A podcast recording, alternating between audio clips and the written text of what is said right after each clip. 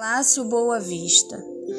Em um lugar onde Deus é o artista, há um lugar espetacular, o Palácio Boa Vista. Inaugurado em 21 de julho de 1964, é hoje Museu de Arte e Casa do Governador. O estilo arquitetônico, Maria Tudor reúne charme e esplendor.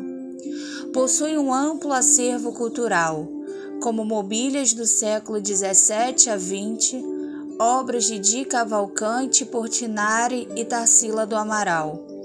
Há uma capela do lado externo do palácio localizada na vida e na obra de São Pedro Apóstolo, ela foi inspirada. Contemporaneidade compõe o projeto.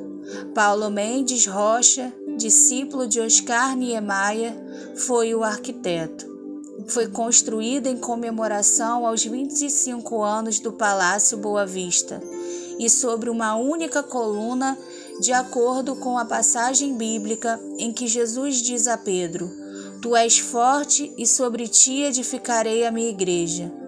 Em meio a uma paisagem deslumbrante, encontrará a paz e o conhecimento que sua alma almeja.